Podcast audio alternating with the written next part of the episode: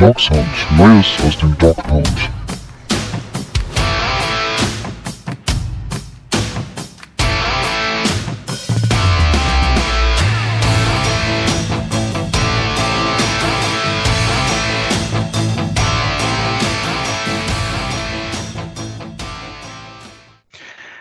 Herzlich willkommen zur neuen Folge Dog Sound, ja, eurem XFL-Podcast zu den DC Defenders. Ähm, nee, Spaß beiseite. Wir reden natürlich immer noch über die Cleveland Browns. Äh, Natürlich haben wir auch ein bisschen die Zeit totgeschlagen jetzt in den letzten beiden Wochen mit der XFL, aber wir sind vor allem zurück aus unserer Pause. Wir haben uns ja dann doch ein paar Wochen nicht gemeldet, weil wir alle dann doch mal ein bisschen durchpusten mussten. Ist vor allem auch, das war der Hauptgrund, terminlich bei uns schwierig wurde, da dann doch auch mal die Arbeit ruft. Aber jetzt sind wir wieder zurück, beginnen heute zu zweit. Mit dabei ist der neue Battlehawks-Fan Mike. Hallo Mike. Hallo zusammen. Ja, Mike, ähm, es ist in den letzten Wochen dann natürlich doch das passiert, äh, was man immer so aus der Offseason kennt. Es kommt hier und da mal ein Tweet, hier und da kommt mal eine Meldung. Und da gehen wir vielleicht zu Anfang noch ein bisschen weiter zurück, nämlich Kareem Hunt. Das war, glaube ich, sogar noch an dem Abend, wo du mit Arne die letzte Folge aufgenommen hast und ihr über Kareem Hunt und dessen Position und Optionen ab 2020 im Browns-Team gesprochen habt. Da gab es die Meldung, dass er mit Drogenbesitz erwischt worden ist. Ähm, müssen wir uns jetzt vielleicht doch darauf einstellen, dass wir gar keinen Kareem Hunt sehen? Ja, das war tatsächlich eine bizarre Situation. Arne und ich hatten darüber geredet und das noch so nach dem Motto, naja, selbst wenn die Polizei, wenn die Polizei schon sagt, äh, das war nichts, dann wird das schon nicht so schlimm sein. Das war so quasi unser Credo daraus und haben noch eigentlich positiv für Kareem Hunt gesagt, äh, war ja nicht sein Auto und all sowas. Leider kam kurz darauf noch ein Video raus, das tatsächlich ein bisschen, ja, was, was einfach kein Browns-Fan gefällt, weil er hat da so ein paar Themen fallen lassen. Ein Spruch war, äh, ich hätte, glaube ich, jetzt aktuell würde ich keinen Drogentest bestehen, wo er quasi gegenüber die Polizisten zugegeben hat, dass er Substanzen genommen hat. Das ist natürlich aus NFL und Browns Sicht sehr, sehr kritisch. Und dann war aber auch sein, also wie er sich verhalten hat, generell. Da hat man gemerkt, das ist ein junger Mann, der noch etliche Probleme hat. Der hatte ja seine Therapie nach dem, nach dem sehr schlimmen Vorfall, ähm, als er gewalttätig gegenüber einer Frau wurde. War in Therapie. Der Eindruck, der sich aus dem Video ergibt, der war jetzt zwar nicht aggressiv, aber es war der Eindruck von einem jungen Mann, der doch noch einige Probleme hat, die er mit sich auszufechten hat. Was natürlich jetzt, wenn wir die sportliche Perspektive nehmen, kein gutes Zeichen für die Browns und auch nicht für Kareem Hunt ist. Ja, ähm, derweil kommt gerade eine Meldung von den Browns rein. Äh, sie entlassen vier Spieler, Mike. Äh, TJ Carey, Demetrius Harris, Eric Kush und Darius Taylor. Mal so ad hoc. Vermisst, wirst ähm, du da einen von groß vermissen? Ich bin von, also man muss sagen, das sind alles jetzt Cap-Entscheidungen, die zu drei Vierteln mindestens großen Sinn machen. Wir fangen mal an mit Linebacker Darius Taylor, den hat man, äh, der war günstig, kam von den Bucks, hat im Prinzip nur Special Teams gespielt, weil er sich nicht gegen die Rookies und äh, ja, Journeyman Linebacker durchsetzen konnte, die kamen. Hatte sogar einen relativ hohen Cap-Hit. Ähm, daher macht das extrem Sinn, ihn zu entlassen. Ähm, einfach weil der, das Verhältnis Cap-Hit zu Leistung nicht übereinstimmt. TJ Carey ist, glaube ich, das, äh, der bekannteste Name jetzt erstmal darunter. Äh, einfach weil er doch ein ganz, äh, glaube ich, jetzt zwei Jahre oder drei sogar bei den Browns gespielt. Den hat man damals geholt, eben der ist Outside Cornerback und er ist leider, also das heißt leider, er ist ein richtig guter Nickelback, aber dafür sind halt diese 9 Millionen äh, Cap-Hit einfach zu viel. Punkt. Und daher war die Trennung absehbar. Überrascht bin ich ehrlich gesagt von Demetrius Harris, Wobei natürlich es war einer, den John Dorsey geholt hat, der aus meiner Sicht massiv enttäuscht hat, der auf Tight End keinen äußerst, also keinen sonderlich positiven Impact hatte und damit äh, ja wahrscheinlich ein, ein Opfer von dem neuen Regime ist, das sagt, das ist ein Dorsey-Guy, der hat dazu die, äh, die Erwartungen nicht erfüllt, Tight End war ein Problem. Folgerichtig. Jetzt habe ich tatsächlich den vierten vergessen, den du genannt hast. Ja, äh, also überrascht, glaube ich, am wenigsten Eric Kusch, weil das ist ja eigentlich so ein bisschen seine Rolle. Jedes Jahr irgendwo woanders, ne? Irgendwie für die Breite der, des Angebots in der O-Line konnte man sogar eigentlich, fand ich, mit rechnen, dass auch er gehen wird. Ja, zumal Weil, Wyatt Teller einfach sein, seinen Job in der Saison übernommen hat. Jetzt nicht schlechter war, aus meiner Sicht jetzt auch nicht massiv besser. Aber Kusch hat ja genauso ein bisschen das gebracht, was man erwartet hat. Er war in gewissem Maßen konstant, hat aber äh, einfach deutliche Defizite ähm, in einigen Bereichen und ist dazu auch nicht mehr der Allerjüngste. Das ist auch also kein Spieler, wo man sagt, den lässt du jetzt im Kader, weil du hoffst, im Trainingcamp explodiert er nochmal. Da wusstest du, was du an ihm hast. Das war so ein Übergangsspieler. Auch hier verständlich. Äh, überrascht dich jemand noch aus dem Quartett? Ja, also ich bin da bei dir. Also am meisten überraschend ist vielleicht dann echt noch TJ Carey, aber wie du gerade sagtest, das kann man halt nachvollziehen, weil er spielt halt eine Rolle, die du wahrscheinlich günstiger ähm, ausfüllen kannst, wofür du weniger Geld ausgeben wirst in Zukunft. Und ja, als Outside Cornerback, ich meine, da sind wir wahrscheinlich für die Zukunft so gut gewappnet und gehen mal auch davon aus, äh, dass äh, unsere beiden Starter, die ja noch jung sind und auch jung waren von ihrer Spielweise, sich doch jetzt auch über den Sommer nochmal weiterentwickeln werden. Und dann brauchst du halt niemanden im Kader, der dir irgendwie 9 Millionen im Jahr kostet. Und wahrscheinlich kein einziges Spiel, wenn es zumindest gut läuft, starten wird am Ende. Von daher kann ich nachvollziehen. Und Darius Taylor, muss ich sogar gestehen, da hätte ich jetzt nicht mal sagen können, wie viel der eigentlich verdient, weil das war für mich sowieso immer so ein typischer Ergänzungsspieler. Absolut. Und das trifft es am Ende. Also es war jetzt quasi die erste, erste wirkliche Aktion im Bereich Kaderplanung von, von Andrew Barry. Die haben sie jetzt durchaus ein paar Tage Zeit gelassen, um erstmal anzukommen. Aber jetzt, wenn ich jetzt die ersten Entscheidungen sehe, ähm, ist da A, weder eine, Entscheid weder eine Überraschung dabei, aber es ist vor allem ist es sehr konsequent, dass man sagt, ähm, man weiß, man muss jetzt einigen Spielern einen größeren Vertrag vorlegen, unter anderem hoffentlich noch einem Joe Schobert. Und ich habe jetzt gerade nochmal nachgeschaut, weil ich, äh, ich habe schon, wie gesagt, einen kleinen Beitrag vorbereitet, der vorausblickend auf das Ganze war. Wir haben jetzt mit TJ Carey 8,15 Millionen an Cap Space freigeräumt, mit Harris 3,2 Millionen, Darius Taylor macht 2,94 Millionen frei und Kusch hatte ich nicht mit drin, weil, gut, mit dem habe ich nicht unbedingt gerechnet, weil er einfach, glaube ich, sehr billig war. Da schaue ich gleich nochmal parallel. Aber damit hat man jetzt allein schon mal knapp 15 Millionen Euro an, an Cap Space freigemacht. Genug, um hoffentlich so ein, zwei Verträge, die mir noch wichtig wären, äh, zu verlängern. Ja, da werden wir wahrscheinlich nachher auch nochmal drüber sprechen. Ähm, tut mir jetzt leid, dass ich dich damit so überfahren habe, aber ich habe es gerade einfach gesehen, dass äh, diese Meldung kam vor ein paar Minuten. Also ja, sieben Minuten ist sie jetzt sogar alt. Also aktueller können wir gar nicht sein. Äh, ja, wir waren aber eigentlich bei Kareem Hunt. Ähm, äh, da muss ich gestehen, habe ich jetzt zwar auch diesen Sprung gemacht, weil du hast aus meiner Sicht zur Hand alles gesagt. Finde ich auch, müssen wir jetzt keine große Diskussion drum aufmachen. Ähm, ähm um wen es dann doch wieder mal eine Diskussion gab. Miles Garrett. Ähm, man kann sagen, er ist zurück, so wurde es zumindest von vielen betitelt. Ähm, seine Sperre, die sechs Spiele und dann halt äh, darin münzte, dass er sich mit dem NFL-Commissioner treffen musste, ist so ausgegangen, dass er jetzt seine sechs Spiele abgesessen hat in Week One, aber wieder für die Browns spielen darf, also nicht noch weiter gesperrt wird. Und ja, da gab es dann aber auch irgendwie in dem Zusammenhang gleich ein bisschen Aufregung wieder. Ja, ähm, muss man so sagen. Äh, ist auch ein bisschen schwierig. Äh, Im Prinzip kam mit, also ganz kurz nach der, nach der Verkündung von Roger Goodell, dass äh, Miles Garrett wieder spielen darf und damit eben auch offiziell zu den Browns zurückkehrt, sich wieder in den Gebäuden aufhalten darf, wieder zum Team stößt. Ähm, hat Miles Garrett ein Interview gegeben mit einer Dame, ich glaube von ESPN, in der er eben auch nochmal befragt wurde zu den Ereignissen und unter anderem eben auch die Frage kam, ob er immer noch dazu steht, zu der Aussage, dass Mason Rudolph ihn ja rassistisch beleidigt hat. Und das hat ähm, Miles Garrett bejaht und er hat nochmal quasi veröffentlicht, dass er das Stupid N-Word ähm, verwendet hat, was natürlich ähm, A, sehr starker Vorwurf ist und B, erstmal nicht zu beweisen ist. Und ich glaube, das ist so eins der ganz schwierigen und kritischen Themen. Es ist ein Vorwurf. Aktuell haben wir keinerlei Audiobeweis, was mich immer noch wundert, weil es ist ein Quarterback der NFL. Die werden meines Wissens nach immer aufgenommen.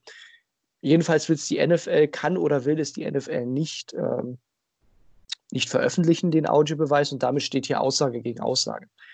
Mason Rudolph hat im Prinzip sofort dementiert und ihn und Miles Garrett auch als Lügner bezeichnet. Dazu kam äh, Head Coach Mike Tomlin von den Steelers, der seinem Quarterback beigesprungen ist, der auch gesagt hat, dass äh, keiner der Steelers-Spieler äh, etwas von diesen Aussagen bemerkt haben und er auch nicht glaubt, dass äh, Rudolph so etwas sagen würde. Und jetzt sind wir natürlich in dem Dilemma, dass die Geschichte hochgekocht ist. Also ich glaube, hier gibt es einfach zwei primäre Meinungen. Eine, die das für relativ wahrscheinlich halten, dass so etwas gefallen ist, ähm, dass Rudolph so etwas gesagt hat. Die, glaube ich, können verstehen, dass Miles Garrett da jetzt nicht schweigen will, äh, gerade auch weil er eine gewisse Vorbildfunktion in, innerhalb der Gesellschaft oder auch äh, ja, einfach eine Vorbildfunktion als Sportler hat und eben als äh, junger Afroamerikaner zu solchen Vorwürfen, die, die nicht einfach ruhen lassen will, sondern da doch nochmal das Wort erhebt. Und eben die andere Fraktion, die sagt, äh, wenn man keine Beweise hat, sollte man sowas nicht sagen und parallel eben dazu einfach Ruhe in dieses Thema bekommen möchte. Ich bin ehrlich gesagt eher sogar noch im ersten Lager, weil ich persönlich habe kein Problem damit, wenn man so ein Thema im Februar nochmal hat. Dass, äh, da geht jetzt kein OTA oder ähnliches davon, äh, wird davon massiv gestört, sondern es ist halt ein mediales Thema. Es ist, glaube ich, auch ein gesellschaftliches Thema. Es ist aber leider eben auch ein Thema, wo wir kein richtig und falsch ähm, finden werden, weil eben keine Beweislage gegeben ist. Und das macht es halt insgesamt sehr schwierig und lässt viel Raum für Diskussion. Ja, und ich glaube, Daniel, du bist eher derjenige, der sagt, es wird Zeit, dass das Thema zur Ruhe kommt. Ne? Ja, gar nicht mal. Also wenn er rassistisch beleidigt wurde, ähm, wo ich sogar gestehen muss, ich weiß gar nicht, haben wir das damals so mit auf dem Schirm gehabt? War das da schon so präsent? Weil ich kann mich gar nicht dran erinnern. Das war weniger noch im Hintergrund eher, Ja. ne? Genau, weil ich, ich kann mich gar nicht dran erinnern, dass wir da irgendwie schon mal drüber gesprochen haben. Weil wenn er natürlich rassistisch beleidigt worden ist, also ja, dann ist es äh, nicht nur sein gutes Recht, das zu thematisieren, sondern dann finde ich absolut richtig, da die Stimme zu erheben und zu sagen, Leute, ähm, hier ist eine Grenze überschritten worden, auch ganz losgelöst von dem, was davor, danach noch alles passiert ist. Ähm, und da finde ich dann sogar auch, muss ich gestehen, den Zeitpunkt egal. Ähm, ich habe nur unabhängig davon, also auch noch vor diesem Interview, war schon so ein bisschen wieder meine Wahrnehmung, jetzt auch in den sozialen Netzwerken, ähm, ja, das äh, auch dann von Browns Seite, also ich glaube auch so zwei, drei Spieler, die ich gesehen hatte, äh, ja, das so ein bisschen halt glorifiziert wurde, ne? dass äh, Miles ist jetzt wieder frei und er darf jetzt spielen und das finde ich alles nicht schlimm, aber das habe ich schon so gedacht, weil dann auch so ein paar Steelers-Fans darauf äh, natürlich losgepöbelt haben. Naja, gut, das ist jetzt halt so ein typischer Februar, habe ich mir gedacht. Das muss jetzt irgendwie Ja. äh, nachher nicht sein, wenn es Richtung Training Camp und so weiter geht. Ähm, aber das gehört dann wahrscheinlich auch einfach so ein bisschen dazu, finde ich nicht schlimm. Ähm, aber äh, diesen Rassismusvorwurf an sich, also da muss ich gestehen, würde ich mir schon sehr, sehr wünschen, dass das auch wirklich mit Fakten geklärt wird, weil das etwas ist, das hat nicht nur im Sport, sondern auch allgemein in der Gesellschaft nicht zu suchen. Und da finde ich es auch absolut richtig, äh, dass er das thematisiert. Und ich glaube deswegen auch nicht, äh, dass er sich das ausgedacht hat, äh, ohne jetzt äh, schon Mason Rudolph da irgendwie äh, Tat äh, überführt haben zu wollen. Aber ich glaube nämlich, dass Miles Garrett selber weiß, was auf dem Spiel steht, wenn er sich sowas ausdenken würde. Das ist so einfach mein Das Gedanke ja dazu gewesen. Genau. Das ist ja auch genau die Ebene, die man noch kritisch beobachten muss, denn was auch passiert ist, die, das Lager von Mason Rudolph hat in dem gleichen Moment mit rechtlichen Konsequenzen gedroht. Eben, also auf Deutsch würden wir sagen, üble Nachrede, wenn man jemanden des Rassismus beschuldigt, ohne zunächst einmal Beweise vorzulegen oder ne, eben auch potenziell zu lügen. Ähm, das ist also tatsächlich ein Thema, das wird doch geprüft. Ich glaube, hier kann ich, das machen wir, glaube ich, am besten im Nachhinein, unseren Hörern gern nochmal auch einen Artikel von Sports Illustrated ans Herz legen, der sehr schön beschrieben hat, warum das unwahrscheinlich ist, dass es passiert. Ich kann nur mal die Quintessenz äh, zusammenfassen. Ähm, es ist trotzdem unwahrscheinlich, dass das Thema vor Gericht landet, einfach weil es sehr, sehr schwer zu verhandeln ist und weil dann auch, das ist ein Thema, das will wahrscheinlich Mason Rudolph nicht, durchaus ähm, ja quasi so ein Indizienthema äh, aufgemacht wird, wo man prüft, ist Mason Rudolph der Typ dafür, so einen Spruch zu lassen. Also ne, ist, der, generell dieser, dieser Ecke zuzuordnen. Und da gibt es ja schon ähm, etliche Websites und Themen, die das, die das belegen, äh, dass Mason Rudolph da sehr, sehr, ich nenne es jetzt mal vorsichtig ausgedrückt, konservativen Lagern äh, folgt und Beiträge liked, die unter anderem sich sehr stark gegen Colin Kaepernick eingesetzt haben. Das, da weiß man, dass, dass Mason Rudolph diesen zumindest auf sozialen Medien zuspricht. Das ist ein Thema, was dann definitiv sich auch die Gerichte anschauen würden, vor dem Hintergrund, um zu prüfen, äh, ob es wahrscheinlich ist, dass so etwas gefallen ist. Am Ende wird es hier, und das hofft man einfach, nicht zu einem Gerichtsverfahren kommen, weil das tatsächlich sehr, sehr schwierig ist zu verhandeln. Und dabei glaube ich tatsächlich auch keiner als Gewinner herausgeht. Also ja, wenn Miles Garrett quasi hier Recht bekommt am Ende, ist es nochmal eine etwas andere Nummer.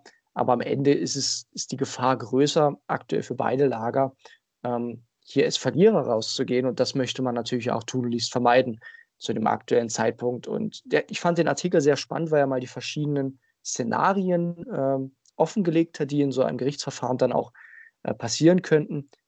Quintessenz ist, wie gesagt, wahrscheinlich lässt das Lager Rudolph äh, jetzt auch die Klage, um einfach nicht das Thema noch höher zu machen. Denn man muss ja auch sagen, im September spielt man wieder gegeneinander. Ich gehe davon aus, dass Mason Rudolph nicht spielt, aber äh, ich glaube, die Emotionalität und die Rivalität in diesem Derby ist natürlich nochmal auch durch dieses Interview eine ganze Nummer gestiegen. Ja, richtig. Also da baut sich jetzt natürlich bei, in Anführungszeichen, dieser NFL-Generation dann natürlich nochmal zusätzlich was auf, was die Fronten verhärtet. Äh, ist unter Fans natürlich auch irgendwie ganz normal. Ähm, kommen wir vielleicht aber noch ein bisschen zu den neuen Coaches, die so dazugekommen sind. Ähm, wir hatten ja einen Großteil schon besprochen, beziehungsweise hattest du das mit Arne ja nochmal neu besprochen, nachdem ich in der Woche davor äh, leider eine Aufnahme hier vorliegen hatte, die äh, leider niemandem zuzumuten war. Ähm, aber es sind jetzt natürlich in den letzten Tagen auch noch ein paar Leute dazugekommen. Unter anderem Alex van Pelt wird neuer Offensive Coordinator. Da wurde ja äh, doch auch relativ, ja, äh, ich weiß gar nicht, ob das überragend war, aber wir haben, waren ja schon alle so ein bisschen gespannt, ob Stefanski sich überhaupt jemanden dazu holt als OC und da hat er ja doch eigentlich relativ schnell auch kommuniziert, doch, und er wird sich da jemanden holen und dann war ja so ein bisschen die Frage, na, was wird das für ein Typ? Wird das ein stärkerer OC? Wird das ein schwacher OC in Anführungszeichen? Und es ist geworden Alex van Pelt, gekommen als Quarterbacks-Coach von den Cincinnati Bengals und das fand ich auch noch ganz interessant. 2005, seine allererste Trainerstation war Quarterbacks-Coach bei den Frankfurt Galaxy. Mike, das ist unnützes Wissen, oder nicht? Hm, ich finde, das ist eher sehr nützliches Wissen, weil damit haben wir jetzt im Prinzip auf jeden Fall die Karte offen gespielt, den Kollegen Fan Peltmann in unseren Podcast einzuladen. Da muss er ja zumindest mal ein paar Brocken Deutsch sprechen. Das habe ich auch gedacht, ja. na, äh, nee, Spaß beiseite. Ich glaube, Alex van Pelt hat mich überrascht. Er war, weil er jetzt nicht in diesem näheren Dunstkreis der Kandidaten war. Da hat man ja viel über die 49ers-Coaches äh, gesprochen. Also zum einen über den jüngeren Brüder, Bruder von, äh, von LeFleur und zum anderen, glaube ich, Mike McDaniel war noch der andere Kandidat. Die sind es beide nicht geworden. Am Ende ist es Van Pelt, der zuletzt bei den Bengals war, viel. Und das finde ich wiederum positiv, eben bisher als Quarterbacks-Coach äh, tätig war glaube ich, am bekanntesten eben aus seiner Zeit bei den Packers, wo er, wo er Aaron Rodgers gecoacht hatte in seiner Primetime, sage ich mal, wo er auch den Super Bowl gewonnen hat.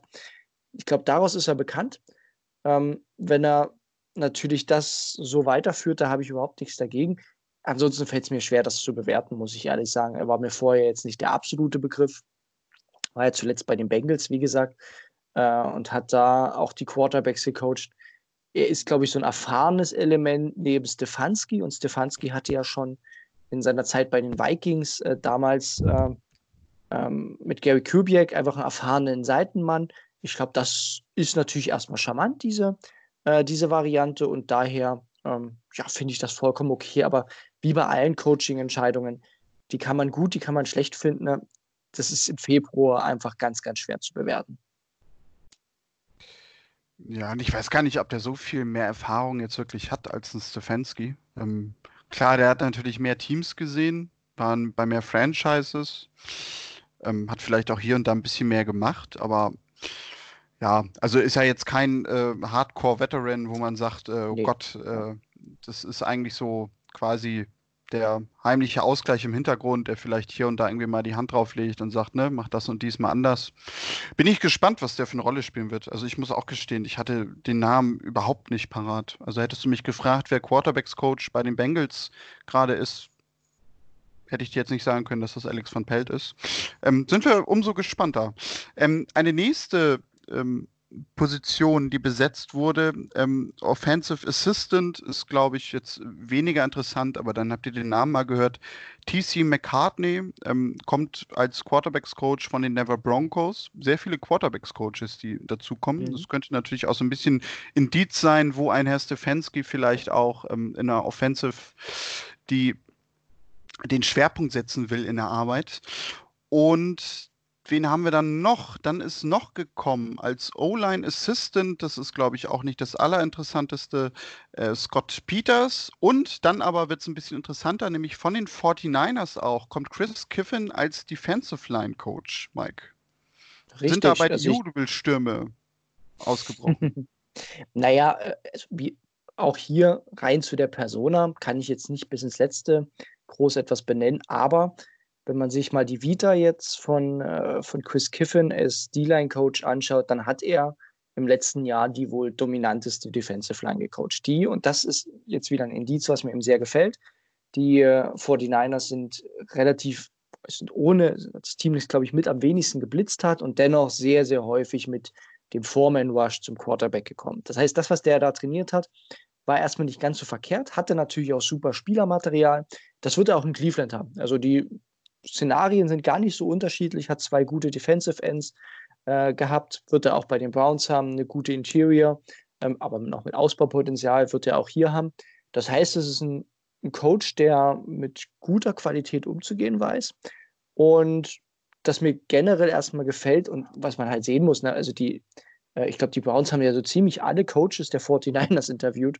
Also tatsächlich ähm, da waren die Browns scheinbar sehr, sehr angetan von dem, was die, was die 49ers da so coachen und haben ja auch äh, nicht, nur, nicht nur Kiffin geholt, sondern dann direkt auch noch den Defensive Coordinator.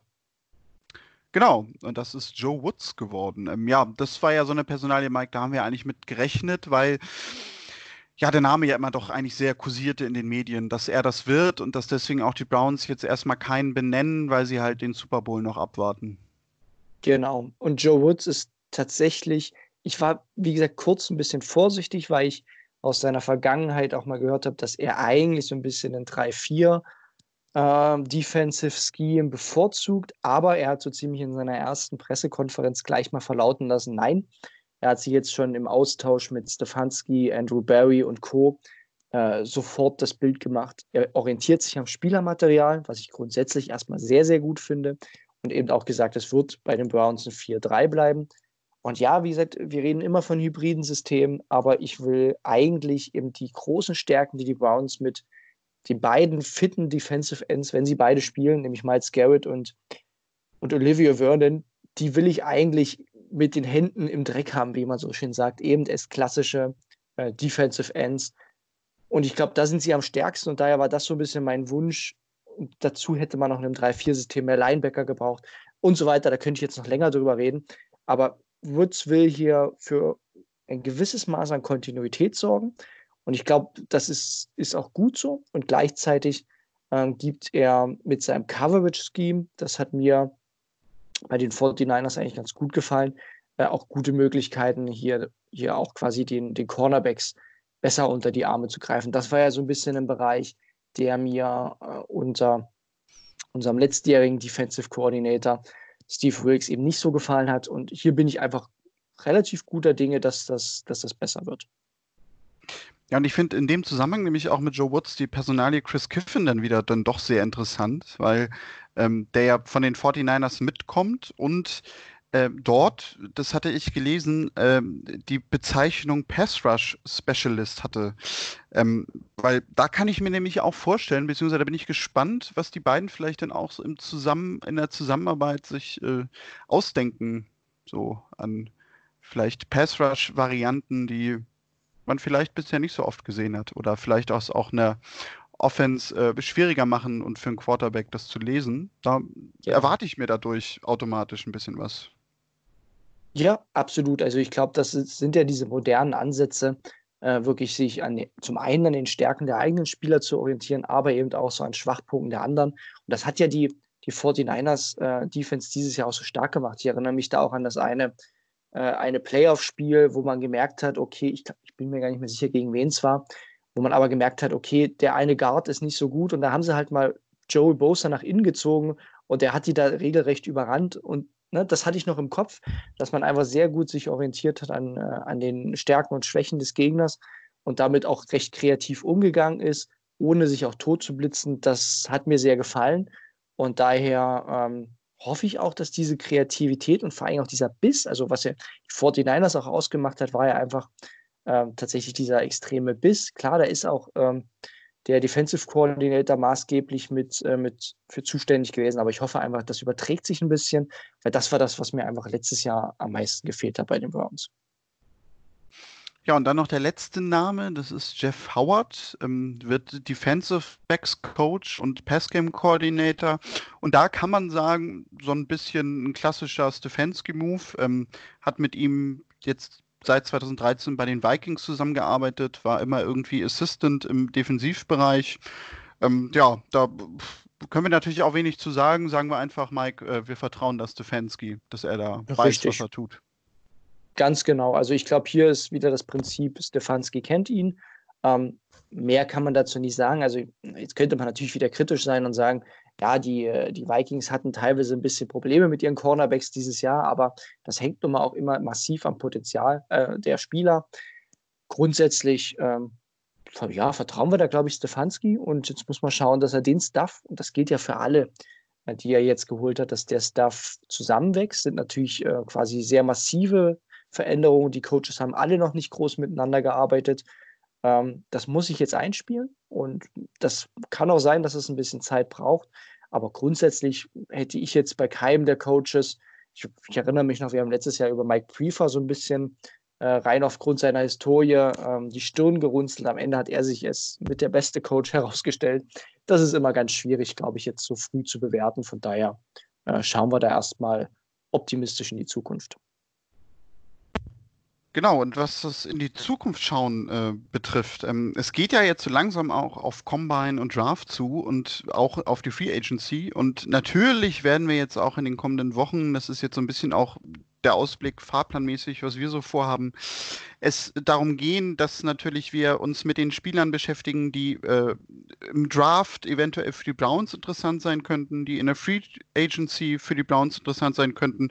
Und dadurch, Mike, beschäftigen wir uns natürlich auch mit den Needs und den anstehenden Verträgen. Haben wir sogar eben gerade schon einen kleinen Auftakt gehabt durch die vier Entlassungen. Ähm, ja, Mike, äh, was erwartet uns da so oder beziehungsweise euch da draußen natürlich auch mit? Ja, ich glaube, wenn wir über Needs sprechen, dann kommen wir um ein Thema nicht herum. Das ist natürlich etwas, was, glaube ich, niemandem Spaß macht zu evaluieren. Das ist aber die Offensive Line und vor allem die, die Offensive Tackle-Position. Äh, es war jetzt kein Chris Hubbard dabei. Das muss man vielleicht auch nochmal betonen bei den Entlassungen. War es ein Name, den ich auf dem Schirm habe für eine Entlassung. Einfach weil die Leistung natürlich dieses Jahr nicht gestimmt hat. Gleichzeitig läuft der Vertrag von Greg Robinson aus. Das heißt, die Browns brauchen potenziell zwei neue Starting Tackle was echt brutal ist. Und hier, ja, ist es fraglos der Need Nummer eins. Ne? Wir haben unseren Franchise Quarterback, ähm, der, wenn er jetzt keine massiven Gewichtsprobleme im Sommer entwickelt, das auch hoffentlich bleiben wird. Und den gilt es zu beschützen. Mit dem neuen Scheme, Stefanski bringt eben auch dieses äh, Wide Zone Scheme, was einfach sehr athletische Tackles braucht, die tatsächlich mal ein paar Meter laufen können und immer noch blocken. Und danach richtet sich das Thema jetzt aus. Und das wird schwierig, das jetzt sofort qualitativ super zu besetzen. Aber äh, wenn man auf den Draft blickt, kommen da spannende Namen drauf. Ich glaube, in der Free Agency ist Tackle immer ganz, ganz schwer zu besetzen. Äh, also, das ist meine klare Nummer eins. Ich wäre gespannt, ob das auch deine Nummer eins ist oder äh, wen du ansonsten noch als wichtige Needs siehst. Ja, da kommen wir natürlich nicht drum rum. Offensive Line natürlich. Also, weil da reden wir ja nun auch eigentlich gefühlt schon, ja, eher gar nicht mal sogar seit äh, laufender Saison, sondern wir haben ja eigentlich vor Saisonbeginn schon darüber gesprochen, dass das äh, der größte Need wird und das ist ja auch so gekommen. Ähm, ich weiß nicht, wieso das siehst, aber wo ich mittlerweile auch sogar einen großen Need sehe, ist so ein bisschen äh, der Pass Rush, weil Da war es ja leider so, dass noch unser Ex-GM John Dorsey ähm, gerade mit fortlaufender Saison äh, eigentlich ja die Breite, was den Pass Rush angeht, komplett ausgedünnt hat. Und du ja eigentlich ja. niemanden mehr als Backup hast.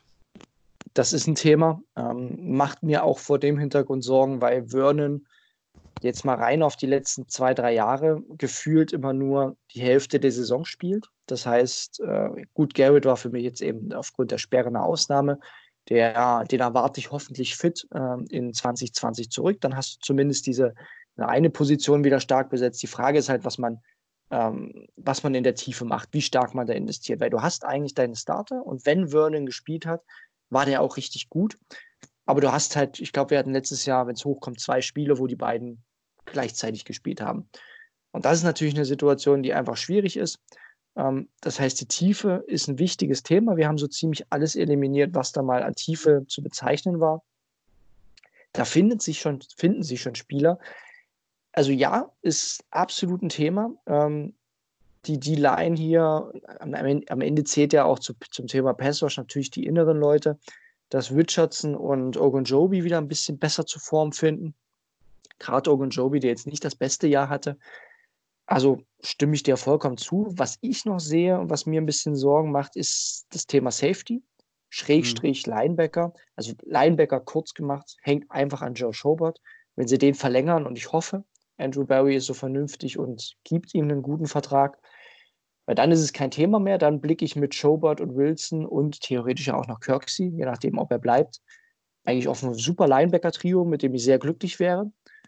Aber bei, auf Safety Jetzt haben wir hier da einen, einen, Morgan Burnett, bei dem man nicht so richtig weiß, ist über 30, hat eine Achillessehnenverletzung, wo du, glaube ich, auch äh, sagen kannst, äh, da kommst du nicht so leicht von zurück, erst recht nicht mit Ü30. Ähm, gleichzeitig läuft der Vertrag von Randall aus, ist noch nichts über eine Verlängerung bekannt geworden. Also im schlimmsten Fall brauchen wir zwei neue Starting Safeties, was jetzt auch nicht ganz so einfach ist. Ja, richtig. Aber also den größten Need sieht man dadurch ja wirklich gerade eher in der defensiven Position. Also ich weiß weiß nicht, ob du das so siehst, aber finde ich zumindest. Man muss natürlich immer davon ausgehen, da muss vielleicht noch einiges tun, gerade auch mit Hand, wissen wir ja nicht.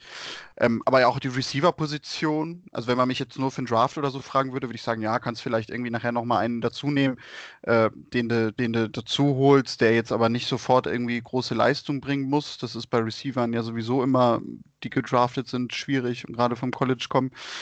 Ähm, sonst, abgesehen von O-Line, könntest du eigentlich jetzt sagen, auch vorausgesetzt, was du gerade sagtest, Schobert, Kirksey und so bleiben, äh, ja, dass du in der Defense ein bisschen für Tiefe sorgst, vielleicht in Safety ein bisschen höher noch jemanden ziehst, ähm, der auch nicht, wenn er jetzt sofort aufs Feld geschickt wird, komplett überfordert ist.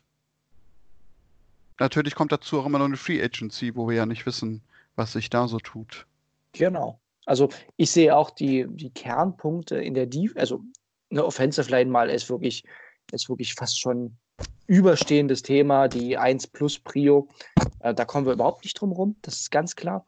Aber danach sehe ich auch eher noch defensive Positionen, vor allem in der Tiefe. Ähm, weil, wie jetzt Safety habe ich gerade schon ausgeführt, aber auch hier in der D-Line ein bisschen für Tiefe zu sorgen, ist einfach brutal wichtig. Offensiv mache ich mir da auch ein bisschen weniger Sorgen. Viele sehen ja noch Tight End so ein bisschen jetzt als Problemfeld. Njoku hat jetzt äh, in den ersten Jahren nicht so richtig überzeugt, war auch viel verletzt. Ähm, Harris haben wir jetzt gerade frisch vor die Tür gesetzt. Das heißt, da ist jetzt äh, Ricky Seals Jones als Receiving Tight End. Da haben wir aktuell keinen einzigen, der richtig blocken kann, was natürlich schon ein bisschen ungünstig ist mit einem starken Run-Game. Das heißt, man wird auch auf Tight End sicherlich tätig werden. Wo ich mir tatsächlich überhaupt keine Sorgen mache, ist so diese dritte Receiver-Position äh, beim Wide Receiver. Wenn Higgins bleibt, ohnehin nicht. Ich glaube immer noch, Higgins wird man keinen Vertrag geben. Und dann ist aber der Draft dort, das hast du wahrscheinlich auch schon gehört, dieses Jahr so überragend und so tief. Da findest du auch in der dritten, vierten, fünften Runde noch einen, der eigentlich sofort als dritter Wide Receiver rein kann. Ähm, dementsprechend ähm, mache ich mir da tatsächlich keine Sorgen drüber. Sorgen machen mir die Tackles und so ein bisschen das Backfield. Und das ist ehrlich gesagt eine Situation, wenn wir das jetzt mal äh, von einer etwas entfernteren Blickweite betrachten, die schön ist. Die Browns haben ja einen klaren Need Und den Rest, der Rest sollte sich managen lassen. Also du findest auch Safeties ne, in der Free Agency, das, da gibt es genug auf dem Markt. Da ist jetzt nichts, wo, wo man umfallen muss. Wir müssen die Hausaufgaben auf Tackle machen. Und ansonsten haben wir keine riesigen Löcher. Das finde ich aber generell erstmal eine schöne Sache. Das ist richtig, ja. Also es ist jetzt keine Rumpftruppe, wo man denkt, oh mein Gott, das kriegt man alles nicht äh, gestillt. Was ich schon überlegt habe, kann es sein, vielleicht sogar, dass man nachher im Draft äh, für die O-Line mehrere Draft-Picks opfert? Das ist ja Arnes Lieblingsbeispiel. Also da, ich glaube, ne, du weißt ja schon, Draft-Berichterstattung geht so ein bisschen ab nächster Woche äh, bei uns los, wenn die Combine ansteht.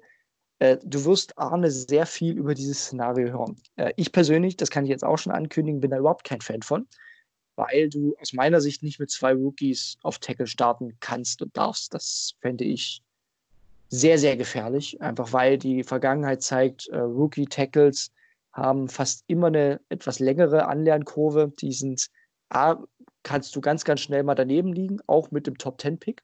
Das hat die Vergangenheit gezeigt. Einer davon spielt bei uns noch mit Greg Robinson, ähm, den wir jetzt wahrscheinlich wieder vor die Tür setzen. Und dementsprechend ähm, ist das schwierig, aber gleichzeitig ne, ist das Thema in der Free Agency kannst du entweder einen ganz, ganz alten holen, so in Richtung Andrew Whitworth, Whitworth äh, Brian Bulaga oder ähm, Gestonzo, falls sie auf den Markt kommen. Es gibt noch einen Namen, den wird Arne auch ganz gern mal sagen. Das ist der Name ähm, aus Tennessee, Jack Conklin. Aber der wird mit seit 25 Jahren wahrscheinlich vor der ganzen NFL gejagt und wird sich äh, ja das fürstlich bezahlen lassen, wo er demnächst spielt. Ist ein finanzielles Thema. Und mehr ist dann tatsächlich nicht von Material, was ich als Starter sehe.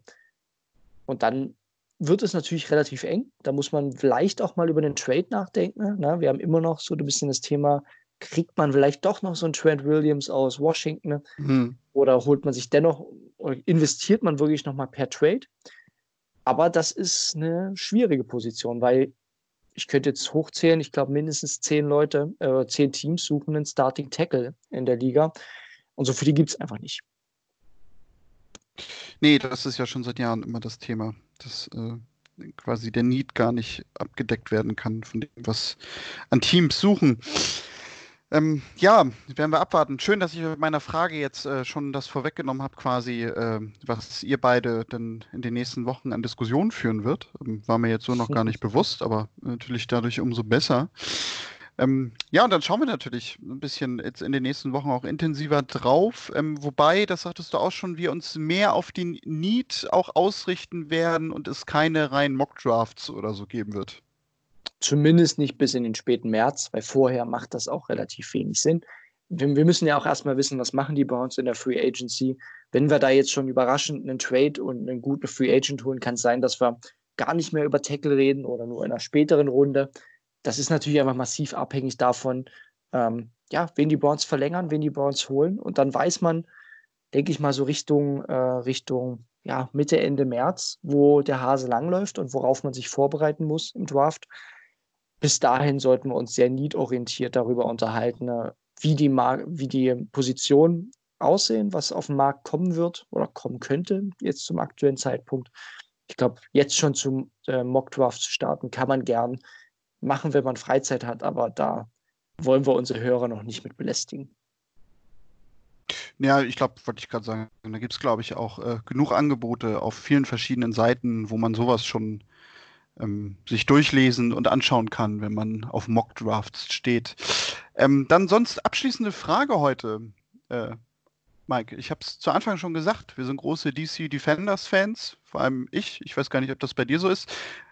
Aber mal kurz angerissen, was hältst du denn so von der XFL? Überlebt sie überhaupt? Also ich finde es erstens echt schön, dass wir im Februar und jetzt wahrscheinlich noch März, April läuft das ganze Jahr, Football sehen, der dazu echt unterhaltsam ist. Und das Thema Unterhaltsamkeit macht es aus. Ja, es ist nicht NFL-Niveau, braucht man nicht drüber reden. Es ist äh, ja so ein bisschen vielleicht College-Upgrade-Niveau, wenn man so will. Aber diese kleinen Regeländerungen, ich glaube, da wird sich die NFL auch einiges abgucken müssen, weil das jetzt schon allein mit dem Kickoff so populär ist, dass man sagt, das macht Spaß. Und ich finde die Berichterstattung genial. Also wir hatten schon im Vorbericht kurz geredet, äh, Matt McGloin, äh, der den Pick Six wirft, an die Seitenlinie geht und sofort das äh, Mikro unter der Nase hat und sich dazu äußern muss. ähm, was er da, da gemacht hat und was er sich dachte. Ähm, finde ich grandios. Also ich finde es unglaublich unterhaltsam und daher, äh, ich gucke es mir gern an. Es ist ein schöner Zeitvertreib, macht Spaß und wir hoffen natürlich, dass den Jungs da noch nicht das Geld ausgeht, aber ich glaube, ein Vince McMahon hat noch ein bisschen mehr in der Tasche als die, als die AAF-Jungs, die ähm, letztes Jahr das versucht hatten. Von daher hoffen wir, es besteht. Ja, das ist, glaube ich, wirklich so ein Grund, dass da nicht so schnell der Stecker gezogen wird. Also deswegen, die Saison wird, glaube ich, definitiv zu Ende gespielt werden. Dann ist natürlich eher die Frage, äh, wie viel Geduld man natürlich mit diesem Produkt hat. Ob man dann vielleicht, auch wenn es jetzt in der ersten Saison nicht so gut läuft, bei dem, was man sich an Zielen gesetzt hat, äh, nochmal eine zweite geht oder ob man dann wieder lieber ganz schnell sagt, nee, also bevor wir jetzt nochmal Geld verlieren, äh, lassen wir es lieber. Aber dass es so endet wie die AEF, das glaube ich eigentlich nicht. Das kann ich mir nicht vorstellen. Und zumal, wenn das wirklich passieren sollte, dass jetzt zum zweiten Mal irgendwie schon nach fünf, sechs Wochen so eine Liga kaputt geht, dann ist, glaube ich, auch allgemein dieses Projekt vorbei, dass sich da überhaupt jemand dran ausprobiert. Ganz genau.